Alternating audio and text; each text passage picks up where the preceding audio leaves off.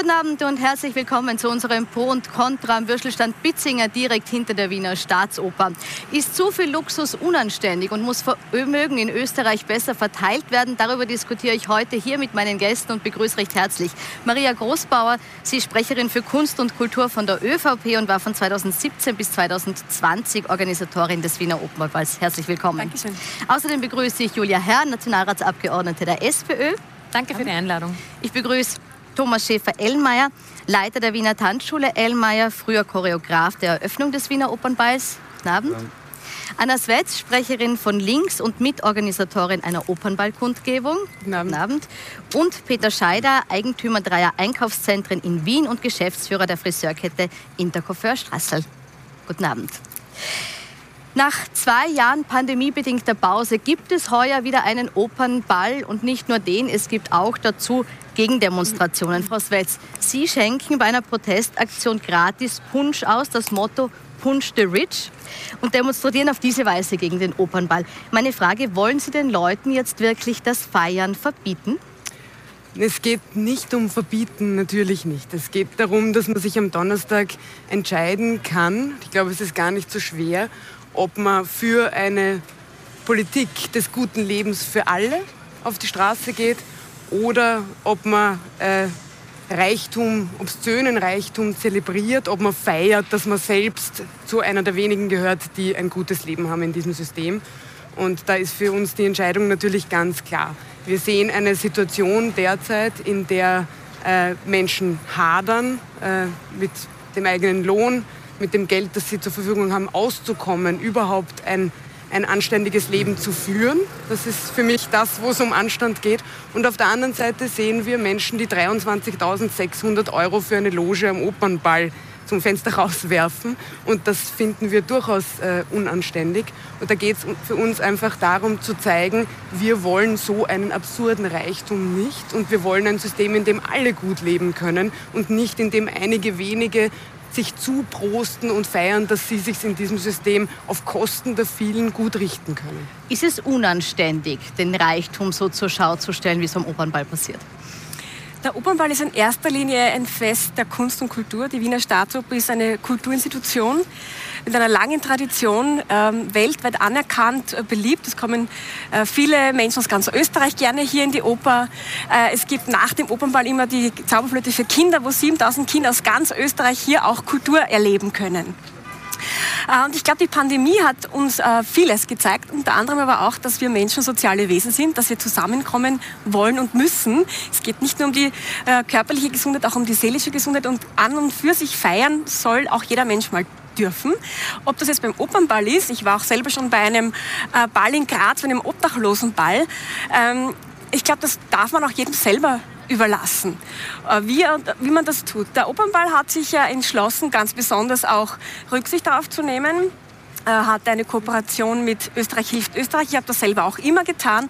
Der Opernball hat sich immer sozial engagiert und überhaupt. Da möchte ich später auch noch ein bisschen Bälle. Na, die Erfindung eingehen. der mhm. Bälle aus dem 19. Jahrhundert beruht nämlich darauf, dass man sich sozial engagiert. Das war der Grund der Erfindung der Bälle, weil diese ganzen Berufsstände, die Jäger, die Mediziner, die Apotheker, die haben immer Geld gesammelt für ihre Wohlfahrtseinrichtungen, für damals eben im 19. Jahrhundert Witwen, für Erkrankte. Das ist die Ursprungsidee der Bälle überhaupt. Gut. Frau Herr, die äh, sozialistische Jugend war durchaus auch bei äh, Anti- äh, Opernball-Demos früher dabei. Wenn Sie sich jetzt morgen entscheiden müssten, auf die Straße zu gehen gegen den Opernball oder drinnen zu tanzen, auf welcher Seite würden Sie stehen? Wir stehen nach wie vor auf der Seite der Menschen, die finden, dass es nicht unbegrenzt Reichtum geben darf und dass Vermögen fair verteilt werden muss. Und das ist derzeit nicht die Situation aus meiner Sicht soll jeder, der gern feiern gehen will, jeder, der gern tanzen will, soll das natürlich auch tun, wenn er es kann.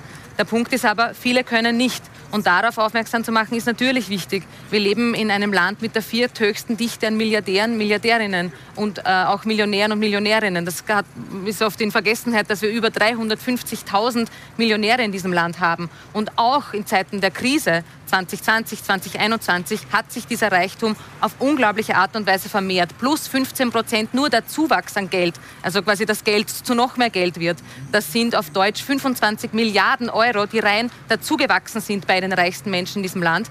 Um das, äh, ich meine, mit solchen Beträgen rechnet ja kein normaler Mensch. Um das irgendwie in Konstellation zu bringen, wir zahlen für die gesamte Mindestsicherung Österreich, um Menschen vor der Armut zu bewahren, zahlen wir eine Milliarde Euro. Also was man mit so viel Geld alles investieren könnte in Kindergärten gegen die Klimakrise oder auch beispielsweise auf das Gesundheitssystem, um endlich die Zweiklassenmedizin abzuschaffen. Und deshalb sagen wir ganz eindeutig, es braucht Millionärsteuern. Mhm. Auf die Steuern und die Verteilung insgesamt ja. kommen wir gleich. Ich möchte erst noch ein äh, bisschen beim Ball auch bleiben und bei dem Ereignis selbst. Also da ja. sagen Sie, jeder soll, wie er will. Herr Scheider. Darf ich nur ganz kurz, weil Sie gesagt haben, es geht ums Spenden. Ich finde das ja tatsächlich äh, wie Sie es beschreiben, ein bisschen eine Situation des 19. Jahrhunderts, weil wir sehen, dass äh, milde Gaben leider nicht das sind, worauf wir uns verlassen können. Erstens kann sich leider nicht jeder aussuchen, ob er auf den Opernball geht, weil wo äh, eine Loge so viel kostet wie das Medianeinkommen des durchschnittlichen Öster Österreichers. Nicht jeder sitzt in einer Loge. Österreicherin, nicht jeder kann man es sich nicht aussuchen. Ja. Das ist ein sehr, ja. sehr teurer Ball, das wissen Sie so gut wie ich. Und auf der anderen Seite hat zum Beispiel Herr Lugner nur als Sinnbild vor kurzem in einem Interview gesagt, er könnte auch für die Erdbebenopfer in Syrien, äh, in der Türkei äh, spenden, aber er tut es nicht. Er verbläst sein Geld lieber äh, am Opernball. Das ist auch eine Situation und da sehen wir einfach, es gibt sicher ja. Menschen, die spenden. Wir sehen, wir können und wollen uns darauf nicht verlassen. Das ist undemokratisch, das sind Almosen und auf die werden wir uns nicht verlassen. Es geht in Wirklichkeit darum, dass so ein obszöner Reichtum gar nicht möglich ist, weil der eben auch wirklich demokratiefeindlich Na, Herr Lugner ist. ist nicht der Opernball, ist ein großer Irrtum Ihrerseits. Also, aber wenn Sie darauf reinfallen, war ein okay. Beispiel und das ist, äh, glaube ich, sehr sinnbildlich Ich habe Ihnen nur dafür, die Geschichte der Bälle erklärt, woher die Idee eigentlich wollen. kommt. Ja. Gut. Herr Scheider, die Frage an Sie. Verstehen Sie den Protest gegen den Opernball? Äh, ich, also, ich gehe persönlich nicht zum Opernball. Äh, ich war schon am Opernball. Aber den Protest ähm, verstehe ich nicht ganz, muss ich auch sagen, weil es ist gut für die österreichische Wirtschaft, dass es den Opernball gibt. Es leben die Textiliten davon, es leben äh, die Friseure davon, es lebt die Gastronomie. Es kommen sehr viele Leute aus dem Ausland zu den Opernball und ich glaube, es ist ein äh, einer der Highlights, was wir haben, neben dem Neujahrskonzert, den Opernball. Und dann gibt es vielleicht noch ein, zwei also Hahnenkammrennen in Kitzbühel, das sind so die Highlights in Österreich. Und warum soll man jetzt ganz einfach, äh, die Leute zahlen ja alle. Und ich habe Mitarbeiter, die sagen, okay, ich spare für einen Opernball, ich zahle 380 Euro für so eine Karte und gehe dorthin, weil ich möchte mir das Ganze anschauen. Und ich kann nicht äh, was verurteilen. Und ich meine, das nächste Thema ist, wenn wir das verurteilen, die Opernball-Demonstrationen, wie es waren vor 20, äh, 25 Jahren, ist die Frau Bundespräsidentin oder die Frau vom Bundespräsidenten äh, selbst am Opernball, hat sie vor dem Opernball demonstriert. Ihr Mann war angeblich auch dabei. Und jetzt da sitzt sie in der Loge ganz oben und sagt, wie schön ist es alles. Also man sollte schon äh, am Boden bleiben. Der Herr Bundespräsident, aber zumindest seine Frau war garantiert dabei. Und ja, ich kann nicht jetzt was zuerst demonstrieren, dann gehe ich hin. Also ich bin dafür, dass der Opernball stattfindet. Warum? Weil es ein Wirtschaftsfaktor, der bringt sowohl äh, den Friseuren, er bringt äh, den Textiliten, er bringt der Gastronomie und er bringt ganz Wien was. Und das ist wichtig. Ist der Wirtschaftsfaktor ein Argument, das Sie zählen lassen, weshalb man solche Veranstaltungen auch braucht, auch wenn Sie jetzt vielleicht einen Luxus zur Schau stellen, der als unanständig hier bezeichnet wird? Ich glaube, es gibt viele Bälle in Wien, die wirklich über die Grenzen von Wien bekannt sind, wo Menschen auch gerne kommen, aus den Bundesländern ausreisen oder sogar aus dem Ausland. Wie gesagt, für mich geht es nicht um die Frage, darf man auf einen Ball gehen oder nicht, das entscheidet jeder für sich. Mein Punkt ist nur, was ich mir erwarte, ist, dass jeder seinen fairen Beitrag leistet und seine fairen Steuern zahlt. Und natürlich, äh, wenn man hört, dass die Preise sehr hoch sind, ist es eine legitime Frage, ähm, die man sich stellen kann. Wie schaut es denn aus um die Vermögensverteilung in Österreich? Mhm. Gerade jetzt in einer Zeit äh, der sozialen Krise. Ich möchte noch eine Frage zum Ball an den Herrn äh, Schäfer-Ellmeier richten, weil der noch gar nicht zu Wort gekommen ist. Jetzt ist es so, dass heuer zu dem Ticketpreis von 315 Euro eine Solidarabgabe in der Höhe von 35 Euro kommt. Die ist verpflichtend sozusagen draufgeschlagen für in Not geratene Familien. Ist das ein Zeichen dafür, dass den Verantwortlichen auch nicht ganz wohl beim Feiern ist? Das glaube ich an sich nicht, weil das ist auch, wie schon die Frau Großbauer gesagt hat, typisch für Bälle, Ja, wir beim Elmar Kränzchen zum Beispiel spenden wir ja während der Eröffnung ans Haus der Barmherzigkeit und heuer immer noch eine zweite äh, karitative Organisation, weil das eben ein Teil dabei ist, daran zu erinnern, dass eben es nicht allen Menschen so gut geht, dass sie so feiern können. Und ich glaube, gerade der Opernball ist halt schon ein, ein Flaggschiff der österreichischen Ballszene und der Ballkultur.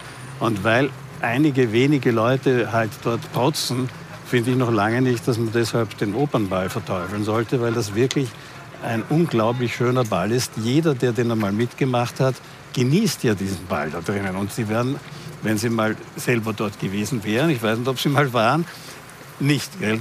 Das habe ich mir fast erwartet. Wenn Sie mal dort gewesen wären, hätten Sie festgestellt, dass man diese Leute, die da im Fernsehen großartig, was weiß ich, wie protzig sind, da drinnen kaum wahrnimmt, weil die meisten Leute da drinnen sind nicht derart reich und protzig oder irgendwas genau. dergleichen, Richtig. sondern das Fernsehen und die Fotografen stürzen sich natürlich auf alle diese Celebrities, genau. die da sich präsentieren. Aber das ist ja nicht nur beim Opernball so, sondern bei vielen, vielen Ereignissen, wo der Red Carpet ausgerollt wird und entsprechend unglaubliche Summen auch kommen. Das Zweite, was Sie gesagt haben, undemokratisch.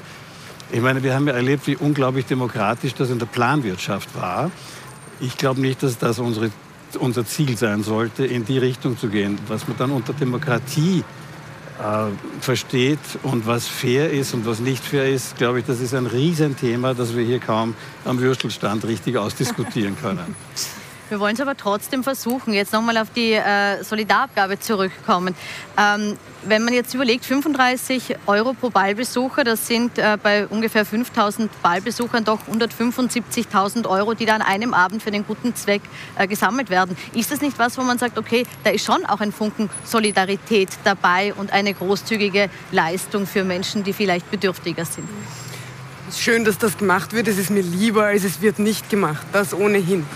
Aber ganz grundsätzlich, natürlich ist es wahnsinnig undemokratisch, wie grundsätzlich Reichtum in diesem Land verteilt wird. Und dann gibt es ja auch nochmal die ganz wichtige Komponente, solche Bälle, gerade Bälle, bei denen Tickets solche Unsummen an Geld kosten, dienen auch dazu, äh, zu vernetzen, Seilschaften zu führen, sich kennenzulernen und genau das System zu bekräftigen und einzuzementieren, das wir nicht möchten. Ein System, in dem die Profiteurinnen eines sehr, sehr ungerechten Systems sich ausmachen, wie sie sich richten können in diesem Land. Da geht es auch um Lobbyismus, da geht es auch um ÖVP-Parteispenden, die dazu führen, dass ein ungerechtes System, und es ist ein massiv ungerechtes System, genauso bleibt, wie es derzeit ist. Dagegen stehen wir ganz eindeutig und deswegen muss man dagegen auf die Straße gehen. Und es ist einfach eindeutig der Fall, dass sich hier Menschen vernetzen, die ganz genau wissen, wie kann ich es mir in diesem System so legen, dass es mir gut geht. Und da geht es um Sigi Wolfs, die sich bei der Raststation Guntramsdorf aushandeln können, ob sie ihre Steuernachzahlung zahlen oder nicht. Und andere Menschen müssen Steuern zahlen. Einkommen ist, Lohn ist in diesem Land am höchsten besteuert. Und es gibt einfach Menschen, sehr, sehr viele Menschen in diesem Land, die äh, so wenig Geld haben, dass es sich wirklich nicht gut ausgeht. Und auf der anderen Seite wird da Wohlstand verprasst und in die Luft geblasen. Und da sind diese 35 Euro, die da gezahlt werden, sind bei dem Vermögen, das wir in diesem Land sehen, Julia hat es angesprochen, die reichsten Österreicherinnen verfügen über ein Vermögen von 176 Milliarden Euro. Das kann sich kein Mensch vorstellen. Und dieses Vermögen muss endlich umverteilt werden. Und dafür ist der Opernbald natürlich ein riesiges, leuchtendes Signal. Aber es ist auch nicht das, das wo wir stehen bleiben. Das dürfen. möchte ich aufgreifen. Ist, äh, ist es so, dass hier ein System äh, zelebriert und auch noch verstärkt wird, wie es jetzt angesprochen war, dass hier Seilschaften geknüpft werden, die ein System stärken, das zu mehr Ungerechtigkeit führt? Ich finde, es wird ja gerade sehr viel miteinander vermischt hier und die arme Staatsoper, sage ich jetzt mal, kann da eher, am wenigsten dafür. Ähm, ich glaube, bei aller Verbesserungswürdigkeit, die es immer gibt, bei allen Dingen, äh, haben wir trotzdem ein sehr gutes Sozialsystem in Österreich. Das möchte ich schon mal festhalten. Und es ist auch in der Pandemiezeit und davor und danach stetig daran gearbeitet worden, dass man allen Menschen hilft, denen es trotz aller Leistungen trotzdem nicht gut geht. Aber Menschen alle in einen Topf zu werfen. 5000 Menschen unterstellen Sie jetzt, ja, dass sie da sich äh, Dinge ausmachen, so wie das schon gesagt wurde. Also nicht alle sitzen in einer Loge. Das ist ein Irrglaube. Vielleicht kommen Sie wirklich mal hin und machen sich selbst ein Bild. Ich glaube, es ist immer das Beste, wenn man vor was spricht, wenn man sich mal selbst anschaut. Es ist nämlich ganz anders, als Sie sich vielleicht medial vorstellen. Wie der Thomas das auch gesagt hat, da wird etwas herausgepickt medial und dann glaubt man, das ist so. Selber ein Bild machen. Da kommen Menschen hin, die sparen für dieses Ticket und wollen einmal im Leben, einmal im Leben das erleben, wie das da ist zu tanzen. Und das Neujahrskonzert oder andere äh, Dinge sind halt auch so Institutionen, ja. Ähm, das gehört zur Tradition dazu, ob man es mag oder nicht. Man ist vielleicht auch damit aufgewachsen.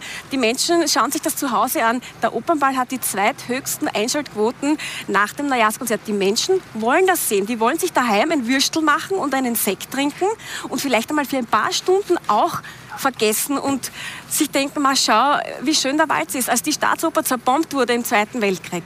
1955 wurde sie wieder eröffnet. 1956 war schon der erste Ball die Menschen brauchen auch ein bisschen Lebensfreude und jeder darf sich aussuchen, wie er sich sie bezieht, die Lebensfreude. Wenn ich jetzt mit, wenn ich jetzt mit dem Flugzeug äh, als Klimaschützer nach Asien fliege, kostet das Ticket mehr als das Opernball. Ich möchte nur ganz kurz antworten dürfen. Niemand möchte Ihnen Ihren Ball verbieten, aber die Rolle, die Sie da der normalen Bevölkerung zuschreiben. Das ist genau die Rolle, die wir vielleicht nicht mehr wollen. Zu Hause ein Würstel essen und sich den Prunk der Reichen anschauen. Ja, das ist ein Bild dafür, wie die Gesellschaft Nein, dasteht und das wollen wahr. wir nicht mehr. Nein. Frau Herr, Sie wollten auch noch.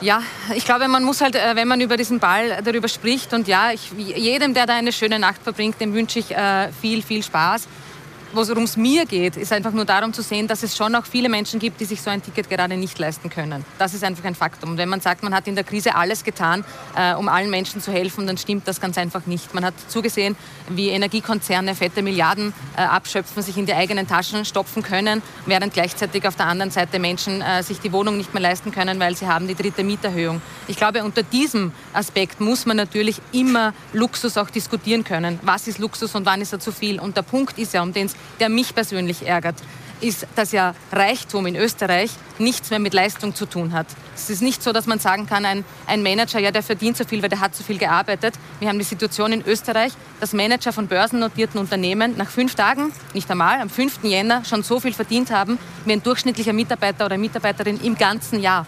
Man kann nicht in fünf Tagen so viel arbeiten, dass Liebe man Julia, sagt, mehr als in ganz Europa so, der auf der ganzen Welt ist das so. Ja, aber da könnten wir äh, anfangen, das, das nicht, nur in Österreich, sondern auf der ganzen Welt sondern dagegen so. vorzugehen. Wir könnten zum Beispiel im staatsnahen Bereich anfangen und dort Managergehälter anschauen und die begrenzen. Die SPÖ hat dazu einen Vorschlag bereits vorgelegt. Es gibt kein Recht auf grenzenlosen Reichtum sozusagen und es gibt viele Möglichkeiten durch eine Millionärsteuer, und das ist auch schon mein letzter Satz, ja. keine Sorge, eine Millionärsteuer würde nämlich bis zu 2 Milliarden Euro bringen. Eine Spende von 35 Euro pro Ticket kann da Aber nicht Frau mit. Kollegin, also da sitzen nicht nur Millionäre drinnen, da sitzen teilweise Familien drinnen. Ja, die, ja die gleich. Lassen Sie den Satz, Frau Großbauer, den Satz fertig sagen. Eine Millionärsteuer. Da, da gehen nicht nur Millionäre Nein. hin, ja? da gehen ganz normale Menschen auch hin, die gesagt haben, ich möchte mir das einmal anschauen. Warum ja, nicht?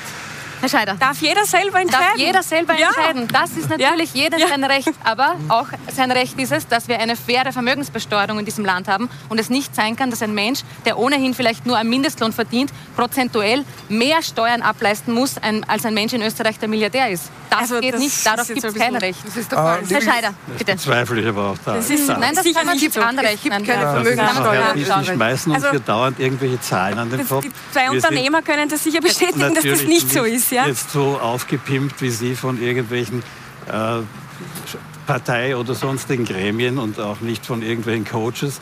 Aber ich kann das alles überhaupt nicht nachvollziehen. Ja, was wäre denn der Vorteil, wenn der Opernball nicht stattfindet? Aber vielleicht reden wir auch ein bisschen drüber. Es gibt diesen Ball und ich glaube, er stellt zur Schau, wo reiche Menschen sich auch vernetzen und Reichtum ist immer auch verbunden mit Aber Macht. angeblich doch auf der Raststation. Gleichzeitig ist es so, dass niemand sich hier für ein Verbot ausspricht. Man kann dorthin gehen. Man muss sich aber auch gefallen lassen, dass Menschen, die gerade damit hadern, ihre, ihr Heizen zu bezahlen, ähm, ihre Miete zu bezahlen, im Supermarkt genug Essen einkaufen zu können, ja. die Kosten für die Schulsachen tragen zu können, dass die kritisieren, wenn so ein Protz zur Schau gestellt wird. Selbstverständlich. Und wir reden über Reichtum im Allgemeinen. Das ist ein zutiefst ungerechtes System. Niemand will Almosen, sondern wir wollen diesen Reichtum endlich umverteilen. Und da gäbe es eben die Möglichkeit zu sagen, weil Sie sagen, das können Sie nicht nachvollziehen. Sie können nachvollziehen, dass es in Österreich keine Vermögenssteuer gibt. Einkommen wird sehr hoch besteuert, Vermögen nicht. Vermögen arbeitet für sich selbst und vermehrt sich selbst. Erbschaft, da ist die Leistung, ja, äh, sich den richtigen Papa und die richtige Mama ausgesucht Also haben. Keine das ist- persönliche Leistung. Es wird nicht besteuert in Diese Österreich. Diskussion ist vollkommen daneben. Ja, wieso ist das den richtigen Papa oder die richtige Mama ausgesucht? Wenn ich zum Beispiel, äh, kann mich erinnern, als Kind hätte ich gerne ein Tretauto gehabt. Wenn jetzt also mein Nachbarsbub ein Tretauto hat, dann sage ich, na wieso, du hast gar nichts dafür getan, das nehme ich dir weg. Wo Es ist geht denn da nicht die um Neid, es geht um Gerechtigkeit. Ja, wo ist die da die Menschen, die Gerechtigkeit? arbeiten, die, Die selben arbeiten Menschen, die den. Wohlstand in Österreich schaffen, das sind diejenigen, die am schlechtesten durchkommen. Da geht es nicht um Neid, es geht um Gerechtigkeit und die ist in Schauen Sie, diesem Land ich nicht bin gegeben. selbstverständlich dafür, dass man denen hilft, die, nicht, die, die solche Probleme haben. Das ist ganz klar. Aber was ich halt glaube, ist, dass wir nicht in der Lage sind, einfach zu sagen, so der hat jetzt nichts für sein, für sein Erbe getan und der andere muss Vermögensteuer sagen. Wir haben ja ein unglaublich hohes, hohes Steuersystem hier. Und wenn Sie sagen, die Milliardäre zahlen weniger als die äh, irgendwelche Ja. Arbeiter, kann ich nicht Ja oder Nein dazu sagen. Das sind Dinge, die irgendwie halt Aber ich stelle die Frage anders, Herr Elmer-Schäfer. Ich, frag, äh, ich, ich stelle die Frage so, äh, finden Sie es nicht problematisch, dass wir im Moment eine Situation haben, wo sehr viele Leute in der Krise eben ihr gewohntes Leben nicht mehr fortsetzen können, weil plötzlich das Geld nicht mehr reicht, die täglichen Ja. Ausgaben zu decken, während andere weiter feiern, als gäbe es diese Krise nicht? Haben wir nicht auch jetzt ein Momentum, wo man sagt, man Ja, wir wissen ja auch, das dass die Luxusautos und alle möglichen unglaubliche Wachstumsraten haben. Ich glaube, Ferrari macht den höchsten Gewinn, wie Sie vorhin auch gesagt haben. In der Krise hat das genau zugenommen, der Reichtum. Das stimmt schon alles.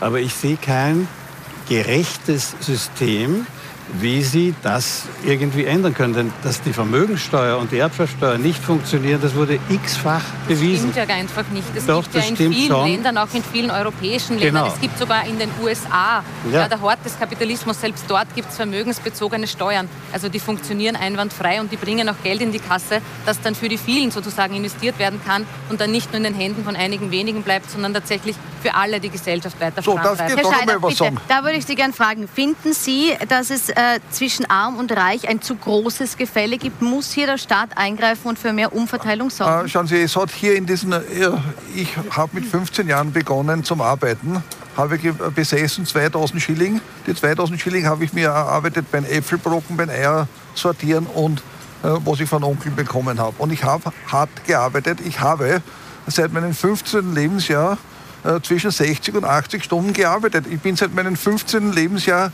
zahle ich Sozialversicherung. Ich war immer angemeldet. Ich habe äh, hab Freunde, die waren in der Zeit zehn Jahre arbeitslos oder Bekannte. Die hat es auch gegeben und der sagt, na ja, ihr Reichen oder ihr Gestopften. Also das ist ja genau das Thema, meine Herrschaften. Es hat in diesem Staat, wir leben in einem wunderbaren Staat, äh, in einer wunderbaren Stadt Wien, die was wirklich toll ist. Es hat jeder die Möglichkeiten, sich hier was zu erarbeiten, was zu schaffen und so weiter und so fort. Unser lieber Freund, der Ferdinand Latziner, hat die Vermögensteuer äh, vor im Jahr 93 abgeschafft, weil er gesagt hat, die Vermögensteuer äh, ist kontraproduktiv. Das Vermögen von den wirklich Superreichen, was ihr da ansprecht, das sind wirklich äh, das sind Großkonzerne. Das Vermögen wandert ins Ausland. Äh, Man hat, dafür man hat zehn Jahre gebraucht, dass man dieses, äh, diesen Kapitalmarkt in Österreich wieder aufbaut. So, äh, wir haben jetzt Gott sei Dank einen soliden, äh, gesunden Staat und ich glaube, eine Steuerquote 50 Prozent, was alle bezahlen, ist an und für sich schon äh, sehr, sehr hoch. Also ich glaube, man sollte schon auch die, die Leistungsträger nicht äh, strafen für das, dass sie eine Leistung bringen. Und ich bin wirklich dagegen, dass man sagt, Leistungsträger sollen bestraft werden. Frau Herr. Ja, nein, äh, Leistung muss sich natürlich lohnen, das ist klar. Aber der Punkt ist, wenn Sie jetzt aufzählen, Sie haben Ihr Leben lang gearbeitet, dann gratuliere ich Ihnen dazu. Ja. Es äh, arbeitet aber auch beispielsweise eine Reinigungskraft ihr Leben lang sehr hart. Ja. Das ist körperlich anstrengende Arbeit, die wird nicht hoch gewertschätzt oft. Die wird es nie schaffen, äh, beispielsweise sich eine Summe von einer Million Euro Vermögen aufzubauen. Es ist nicht so, dass es für jeden möglich ist, in Österreich Millionär zu werden, Millionärin. Das wäre ja ein Traum. Äh, ganz im Gegenteil, wenn wir uns anschauen, was ist der höchste Garant dafür, dass man es in Österreich tatsächlich schafft, reich zu werden, das ist nun mal das Erben. Wir sehen, dass die reichsten Familien in Österreich seit Jahrhunderten eigentlich durchgehend gleichbleibend reich sind, ihren Reichtum wenn dann ausbauen, weil er eben vererbt wird. Und Erben ist per se keine Leistung. Also hier zu überlegen, wie könnte man mit einer Erbschaftssteuer beispielsweise, und der Vorschlag der SPÖ ist ja wirklich, dass man erst Erbschaften über einer Million besteuert. Das heißt, dass man eine Million Euro steuerfrei erben kann. Das würde 99 Prozent der Bevölkerung gar nicht treffen. Die meisten Menschen in Österreich erben äh, oft ein paar hundert Euro. Also wir sprechen ja da von Summen, wo man wirklich sagen kann, für 99 Prozent der Bevölkerung würde sich nichts ändern. Aber für die, die es wirklich betrifft, könnte man hier Steuern einheben, die man dann sinnvoll für alle investiert. Und das müsste man machen. Eine kurze, eine kurze Unterbrechung. Wir reden gleich weiter über die Steuern. Sie dürfen gleich darauf replizieren, Herr Scheider. Wir müssen nur eine kurze Pause, melden uns aber gleich wieder bei Ihnen zurück und reden weiter.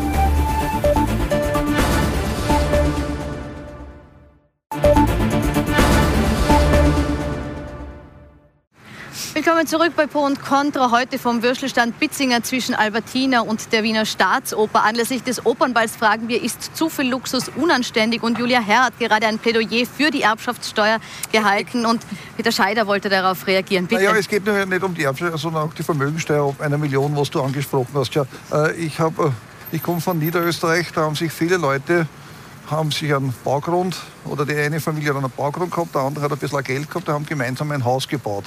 Das Haus ähm, war nach zehn Jahren fertig gebaut, das sind schöne Häuser, dann hat sich vielleicht noch irgendwann ein Swimmingpool dazu gebaut. Das sind alles Menschen, die normal gearbeitet haben. Und äh, dieses Haus ist jetzt inflationsbedingt irgendwann einmal eine Million wert. Genauso Leute, die sich Eigentumswohnung gekauft haben der hat ganz einfach ähm, gearbeitet dafür, hat sich die Eigentumswohnung geschaffen und jetzt soll er für das, weil er fleißig war, weil er gespart hat, äh, für das noch äh, Erbschaftssteuer oder Vermögensteuer zahlen. Und das finde ich eigentlich unfair. Das finde ich wieder gegenüber unfair den Leuten, die was wirklich gearbeitet haben, die was sich äh, nicht unbedingt jetzt alles ähm, alles geschenkt bekommen haben, sondern es waren einfach Leute, die haben gearbeitet. Und wenn ich heute sage, mein Sohn kriegt einmal mein Haus, ja, dann, ja, er hat auch mitgearbeitet und auch was geholfen. Also man soll die Leute, die was wirklich gearbeitet haben. Ich bin ganz bei dir, äh, bei der äh, Großindustrie, weil die brauchen keine Milliarden verdienen durch die Krise. Da bin ich mit 300 Prozent dahinter. Aber man sollte nicht die Leute, die äh, wirklich Leistungsträger waren, die für den Staat was geleistet haben. Und die andere Alternative ist dann der, was zehn Jahre arbeitslos war und was ewig Mietzinsbeihilfe kassiert hat, der ist dann der Gewinner aus der ganzen Geschichte. Es kann nicht, das kann nicht ganz zusammenpassen. Weißt? Darf ich da, also wir, wir sehen einfach, dass Steuern in Österreich sehr ungleich verteilt sind. Also wenn wir über hohe Steuern sprechen, dann müssen wir sagen, dass Steuern auf Arbeit in Österreich sehr hoch sind. Das stimmt. Aber Steuern auf Gewinne oder Steuern auf Vermögen sind einfach sehr niedrig. Fast 85 Prozent der gesamten Steuereinnahmen, die der Staat einhebt, werden durch Steuern auf Arbeit und Konsum eingehoben. Nur 15 Prozent kommen wirklich durch Steuern auf Vermögen äh, oder Gewinne dazu. Das ist einfach jetzt schon eine unglaublich große Schieflage. Das heißt, die Menschen, die arbeiten gehen, die jeden Tag schwere Arbeit leisten, die finanzieren sich ja den Sozialstaat eh de facto selbst. Es geht wirklich jetzt in einer Zeit der Krise darum, dass wir sagen können, wir können es uns einfach nicht mehr leisten, dass äh, Gewinne nicht ausreichend besteuert werden, dass Übergewinne nicht abgeschöpft werden und natürlich auch, dass Milliardenvermögen einfach so vererbt werden. Auch da braucht es einen gerechten Beitrag. Und am Beispiel mit dem Haus. Wenn ein Haus vererbt wird, beispielsweise an zwei Kinder in der Höhe von einer Million, selbst dann würde sich das mit unserem Modell noch ausgehen. Wir würden wirklich alles, was über der Million liegt, das betrifft dann sehr wenige Menschen, das kann man sich dann anschauen, aber trotzdem würden wir viel Geld durch die Steuer einnehmen, weil es wirklich so viel Reichtum in Österreich gibt. Und das ist auch oft vielen nicht klar. Wir haben zum Beispiel gesehen, ich würde gerne Frau Großbauer, ja, ein Beispiel, mhm. dann, dann bin ich fertig, dass in der Zeit der Krise zum Beispiel die Privatjet-Industrie geboomt hat. So viele Privatjets wie jetzt wurden noch nie gekauft.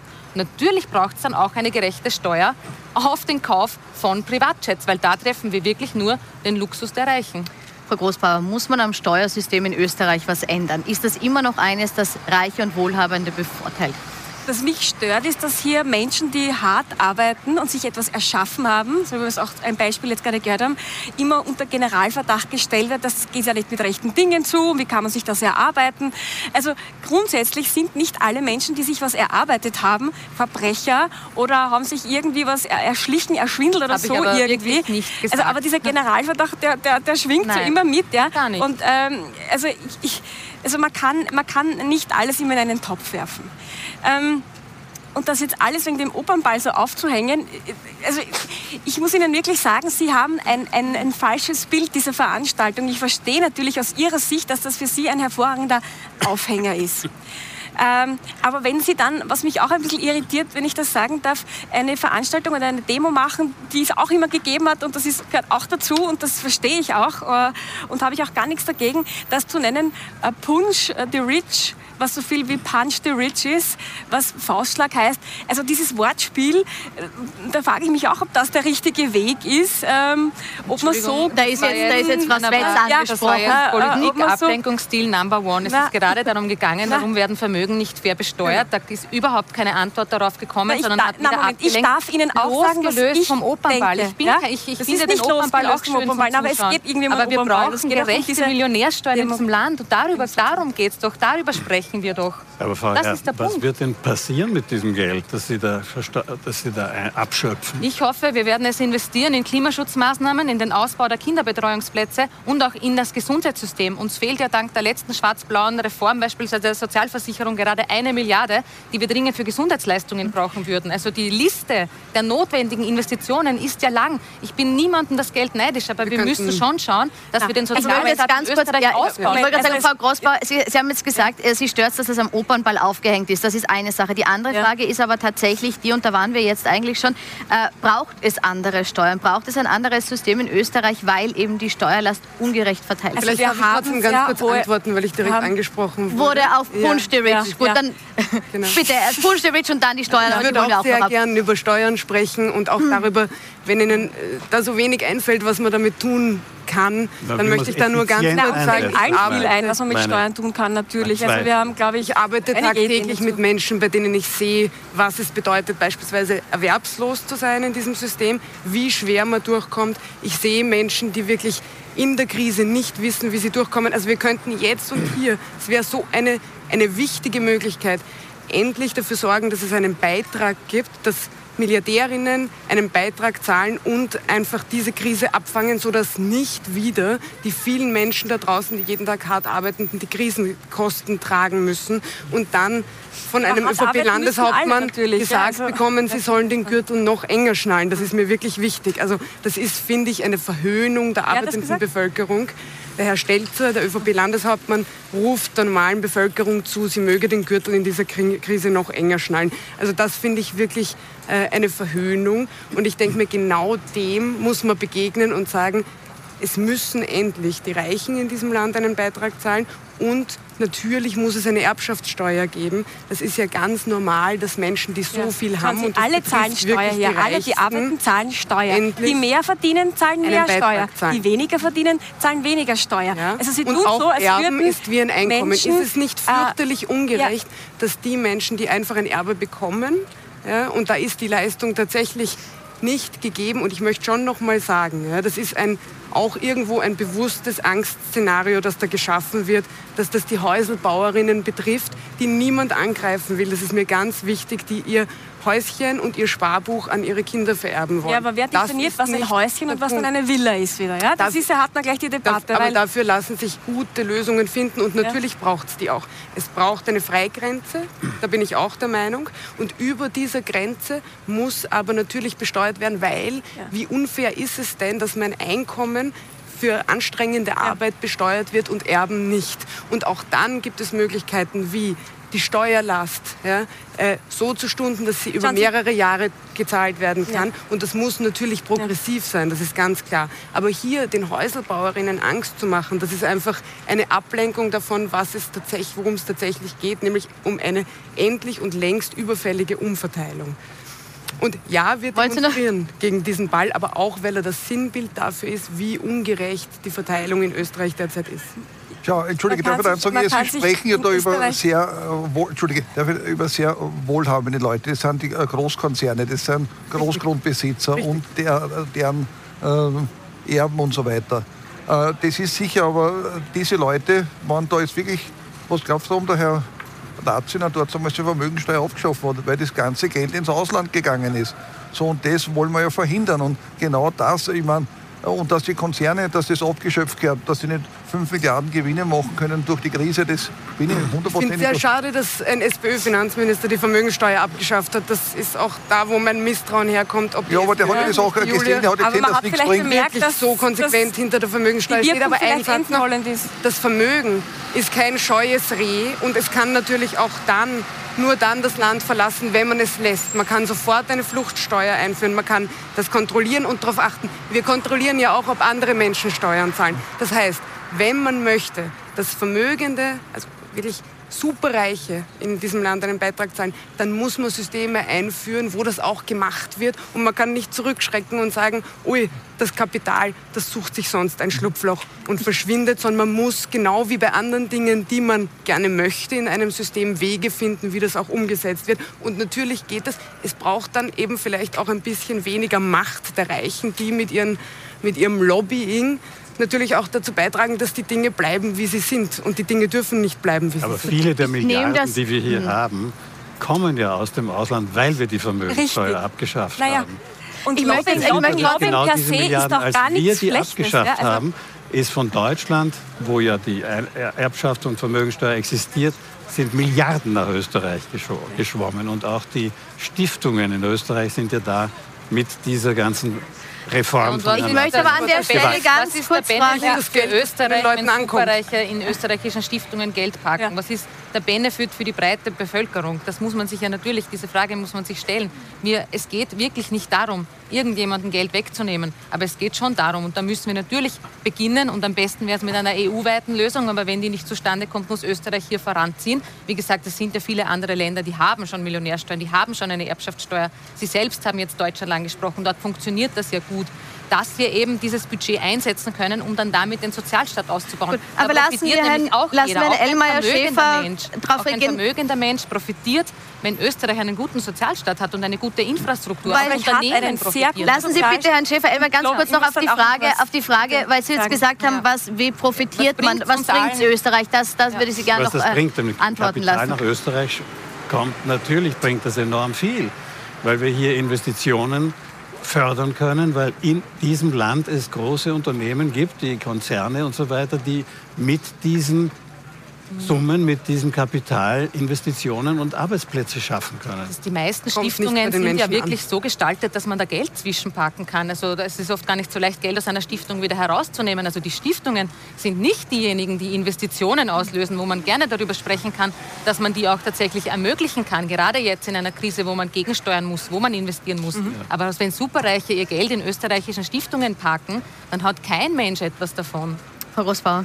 Das bezweifle Was mich ein bisschen stört, ist, dass das äh, Wort Lobbying so wahnsinnig negativ behaftet ist, weil im Grunde, ja, auch beim Opernball, um vielleicht zum Thema zurückzukommen, äh, Menschen vernetzt werden, sich die Wirtschaft vernetzt, trifft, Investitionen ähm, besprochen, man trifft sich, unterhält sich, das ist nichts Verwerfliches. Das ist etwas, so funktioniert die Wirtschaft. Und wenn wir nicht hier äh, Unternehmen haben, die sich ansiedeln und Arbeitsplätze schaffen, dann haben wir auch keine Arbeitsplätze und Menschen, die das verdienen können und dann in ein Haus vielleicht stecken können. Also das ist ein normaler Wirtschaftskreislauf und, und äh, äh, es kommen Staatsgäste her. Äh, man kann Gästen auch in einer Atmosphäre auch einmal andere Dinge zeigen.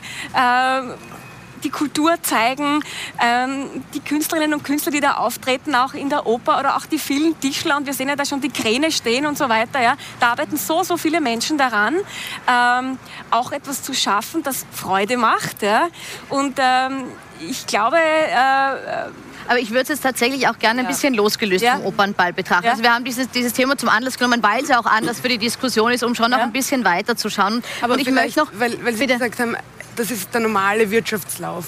Das ist, glaube ich, das Wirtschaftssystem, für das Sie stehen, nicht das Wirtschaftssystem, für das ich beispielsweise stehe oder ja. links steht. Weil ich finde, dass Wirtschaft etwas ist, das wir demokratisch gestalten sollten. Und wir sehen ja auch, dass so wie es jetzt gestaltet ist, wir leben in einer sagen, Demokratie. ich verstehe irgendwie, so, dass sagen, Wirtschaftstreibende sich vernetzen und nicht die Gesellschaft miteinander darüber spricht. Wie wollen wir denn zum Beispiel in so einer Krise, aber auch außerhalb Wirtschaft gestalten, Wirtschaft gestalten funktioniert nicht gut, weil wir haben eine OMV, die Rekordgewinne macht und gleichzeitig die höchsten explodierenden Gaspreise, die Menschen sich nicht leisten können, seit sehr, sehr langer Zeit. Wir haben Lebensmittelkosten, die massiv ansteigen und gleichzeitig Rewe, die in diesen Kris Krisenjahren Rekordgewinne machen. Also es ist ganz offenkundig, dass es nicht so ist, dass wenn ein Unternehmen Gewinn macht, gut dasteht, dass das bei den arbeitenden Menschen ankommt, dass sich das auf die Preise schlägt, sondern es ist ein System, wo Millionen und Milliarden an Aktionärinnen ausgezahlt wird, werden und auf der anderen Seite Menschen sich das Leben nicht leisten können. Also das ist keine Wirtschaft. Und wenn das ausgemacht wird am Opernball, aber auch nicht nur dort, in ganz, ganz vielen Szenerien, wo Reiche und Vermögende zusammenkommen und genau das absprechen, dann ist das kein Wirtschaftssystem, hinter dem ich stehe, kein Wirtschaftssystem, das wir als Links wollen. Darf ich mal fragen, was Sie mit absprechen meinen? Eigentlich, wenn ich zum Beispiel war ja früher in der Industrie tätig und war immer sehr froh, dass ich hohe Gewinne gemacht habe. Aber wenn ich also Kundenbeziehungen aufbaue, dann lade ich einen Kunden zum Beispiel in Tokio, New York oder London oder Paris oder Wien in ein schönes Restaurant ein, man verbringt einen schönen Abend. Und wir haben in Wien einen unglaublichen Wettbewerbsvorteil dadurch, dass sie ihre Gäste zu einem Ball einladen können. Ja, nicht nur zum Opernball, wo das wirklich nicht unbedingt sehr günstig ist, aber zu vielen anderen Bällen, das ist nun der Hofburg oder sonst was, das kann man sonst nirgends machen. Und wenn Sie mit Ihrem Kunden dort eine, eine Ballnacht verbringen mit seiner Familie, das verbindet ganz anders und diese Verbindung ist aber doch nichts Negatives. Mhm. Das schafft das Vertrauen, das notwendig ist, um Geschäfte zu machen. Das ist ja auch etwas, das man sich kennenlernt. Und ich weiß nicht, dass Sie da dahinter immer irgendwas Negatives vermuten, kann ich nicht so verstehen. Nein. Wenn Sie einen schönen Abend mit einem Kunden oder einer Kundin verbringen und dort plaudern, dann soll mir das recht sein. Ja, ist ein sehr teurer Abend, können sich sehr viele Leute nicht leisten.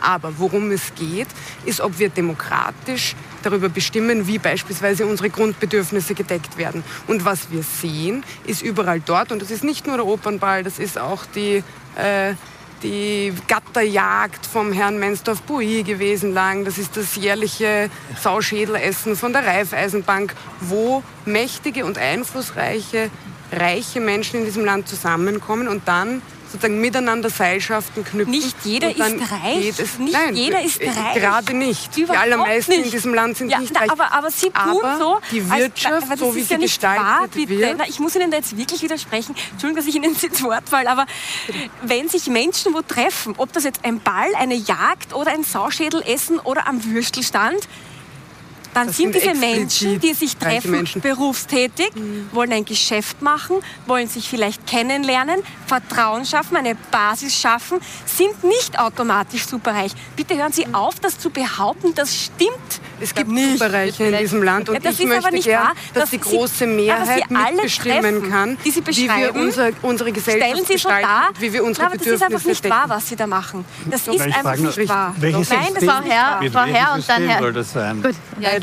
Äh, versucht da vielleicht eine etwas Sachlichkeit auch in die Debatte zu bringen. Es ist nämlich schon so, dass wenn wir sehen, dass große Vermögen sich in den Händen von einigen wenigen konzentrieren, dass natürlich ein großes Vermögen auch immer Macht bedeutet. Und das große Vermögen und Macht auch immer versuchen, Einfluss zu nehmen auf Politik. Ich war jetzt monatelang, durfte ich auch Teil des Untersuchungsausschusses sehen. Da haben wir natürlich schon die Chats ganz genau nachlesen können, wie sich unter anderem auch Wohlhabende oft an Parteivertreter, Vertreterinnen gewendet haben und gesagt haben, na bitte kannst du mir nicht helfen. Das per se, können Sie jetzt vielleicht sagen, ist ja noch kein Problem. Was ein Problem ist, ist aber schon, dass wenn Menschen mit viel Geld sich Gesetze kaufen können, Parteien kaufen können, durch Spenden auch Einfluss verschaffen können, das kann ein Mensch, mit einem, der Mindestlohn verdient, einfach nicht. Es darf doch in einer Demokratie in Österreich nicht möglich sein, dass die Art der Mitbestimmung vom Geldbörsel abhängen darf. Ah, Entschuldigung, da muss ich deines, da darf ich deines dazu sagen, da bin ich auf deiner Seite, das kann auch wirklich ja? nicht so sein, was da teilweise passiert ist und dass, man, dass Millionäre sich äh, Steuern ersparen, wenn man den Finanzbeamten... Ja. Also da bin ich hundertprozentig dahinter, da braucht man nicht diskutieren. Aber äh, ich möchte, äh, so wie alles, die Leute, was wirklich arbeiten, die was ihr Geld ehrlich verdienen Und wenn halt einer gearbeitet hat, ich meine, entschuldige, ich arbeite seit meinem 15. Lebensjahr, also ich, wenn ich in Pension gehe, habe ich äh, 50 Jahre einbezahlt. Da steht mir das auch zu. Aber nur, und äh, wenn man 50 Jahre gearbeitet hat, dann hat man auch was geschaffen. Und für das, wenn man was geschaffen hat, dann kann man nicht bestraft werden. Ich und möchte aber nochmal auf den Punkt der Weitergabe kommen, weil das ist der Punkt der Erbschaftssteuer und die Frage, ob sich zu sehr konzentriert, wenn das über Generationen weitergegeben wird. Herr Schäfer-Ellmeier, jetzt haben wir äh, leider erst kürzlich erlebt, dass äh, der äh, Red Bull-Gründer und Selfmade-Milliardär Dietrich Mateschitz verstorben ist. Sein Vermögen ist wahrscheinlich das größte, das in Österreich vererbt wurde. Geschätzt wird es auf, auf 25 Milliarden. Wenn das besteuert gefördert worden wäre in der Weitergabe, hätte das schon einen wesentlichen Beitrag zum Sozialstaat geleistet. Ist das nicht was, wo glaube man sagt, okay, hier muss man ansetzen? Und ich glaube es deshalb nicht, weil man mir zuerst einmal zeigen muss, wie das nachher auch genutzt wird. Und das ist das Problem, das wir ja haben in den Staaten allgemein. Und das, ich habe ja vorhin auch einmal die, den, die Oststaaten erwähnt. Sobald man eine Planwirtschaft hat, sobald man einfach alles abschöpft, wird das ja nicht effizient genutzt. Und das, davor habe ich Angst. Und wenn Sie sagen, äh, demokratisch, wir leben in einer Demokratie. Was ist denn undemokratisch, ist wenn jemand... Die Angst gerechtfertigt, dass der Staat das Geld nicht effizient nutzt, wenn man es ihm zuführt, um es zu verteilen? Also ich bin immer dafür, dass man sagen kann, jede Effizienzmaßnahme, die der Staat in seiner Verwaltung setzen kann, ist natürlich zu setzen. Aber Entschuldigung, also das war ja jetzt fast eine Beleidigung ihrer selbst, wenn sie eine Millionärsteuer, die es in vielen Ländern der Welt gibt, mit Planwirtschaft gleichsetzen. Das ist wirklich eine so große Verfehlung, das kann man ja gar nicht äh, sozusagen fassen. Es geht darum, jeder arbeitende Mensch zahlt viele Steuern. Und das, was ich vorher ausgeführt habe, dass, es, dass jemand, der wirklich ein kleines Einkommen hat, gleich viele Steuern zahlt oder wenn nicht mehr wie ein Millionär, das kommt schon zusammen, wenn man sich in Österreich prozentuell, natürlich nicht in, nicht in realen Zahlen, aber prozentuell, wenn man nicht nur Steuern und Abgaben, sondern auch Sozialversicherungsbeiträge hinzuzieht, die sind ja dann irgendwann gedeckelt. Also da ist ja nicht so, dass die wirklich rein progressiv gestaltet werden. Je mehr ich verdiene, desto mehr zahle ich ein, sondern irgendwann gibt es einen Deckel. Irgendwann zahlt man dann nicht nicht mehr ein, weil man sagt, nein, dann reicht es jetzt, obwohl die Einkommen so hoch sind. Und da sehen wir, dass in Österreich fast über alle Bevölkerungsschichten hinweg die gleiche Steuerlast zu zahlen ist. Und das ist absurd. Natürlich muss jemand, der mehr hat, der Milliardär ist, einen größeren Beitrag leisten als eine alleinerziehende Mutter mit zwei Kindern, die eh nicht mehr weiß, wie es weitergeht. Es hat ja auch nicht jeder die gleichen Startbedingungen in Österreich. Jemand, der aufwächst mit dem goldenen Löffel im Mund, eine weiß, er wird einmal reich erben, natürlich hat da ein anderer, der das nicht hat, viel, viel härter. Wir müssen schon eine Gesellschaft schaffen, wo jeder die gleichen Chancen tatsächlich hat. Und dazu braucht es keine Millionärsteuer. die gleichen Chancen in Österreich. Bitte, was haben Sie gerade gesagt? Bitte. In Österreich ja haben wir ein hervorragendes Bildungssystem. Ja? Wir haben viele Möglichkeiten. Jeder hat die gleichen Schauen Chancen. Sie mal, der Herr, der neben mir steht, hat von nichts auch sich etwas aufgebaut. Ja? Großartig. Vielleicht hat nicht jeder, jeder die gleiche Chance. Ah, doch ja? nicht. Ja? Aber man hat viele Möglichkeiten in Österreich. Sie können nicht sagen, dass das nicht möglich ist. Es gibt unendlich viele Beispiele äh, von Unternehmerinnen, Unternehmern, die sich aus nichts etwas heraus auch erschaffen haben.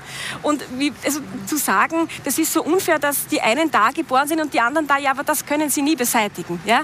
also das, das, das, das diese, dieser Welt leben, wo man wirklich ja. daran glaubt, dass ja. jeder auf der Welt Milliardär sein kann. Das Na, aber warum muss jeder Milliardär? Es muss ja gar nicht jeder Milliardär sein. Warum soll denn jeder Milliardär sein? Auf Kosten der Arbeit von ja, den warum anderen. Muss jeder Milliardär werden? Woher kommt das, das Ziel vielleicht? Die Gewinne, die ein Unternehmen einfährt, sind ja Beispiel deshalb möglich, aufgrund der Arbeitskraft der arbeitenden Menschen. Es ist ja nicht so, als würde es unendlich Reichtum auf der Welt geben, sondern es gibt einen gewissen Reichtum und die Frage ist, wie also ist der verteilt? Sie reden das und so schlecht. Wir haben ein sehr gutes schlecht. Sozialsystem, wir haben ein sehr Ausbauen gutes Bildungssystem, das man natürlich noch verbessern kann. Ja, ich habe auch geht's. einige Ideen, wie man das Bildungssystem Super. noch verbessern kann. Ja. Da gibt es immer was zu tun. Ja, natürlich. Genau, also, also, müssen wir. Das ist, ist, ist nicht ich das möchte, Thema. Ich möchte trotzdem vor allem auf der, auf der Hälfte noch eine Frage stellen. Wir sind schon fast am Ende der Zeit.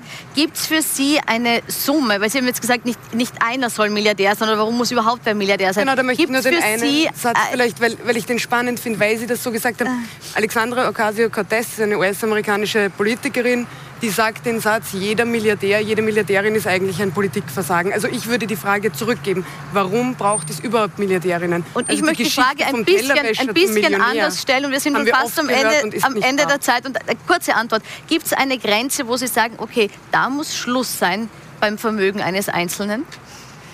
Da möchte ich jetzt keine Zahl nennen. Also, also wir leben in, in, in, äh, in, auf einer Welt, wo wir die Rahmenbedingungen schaffen müssen, dass sich möglichst jeder selbst etwas erschaffen kann. Ja?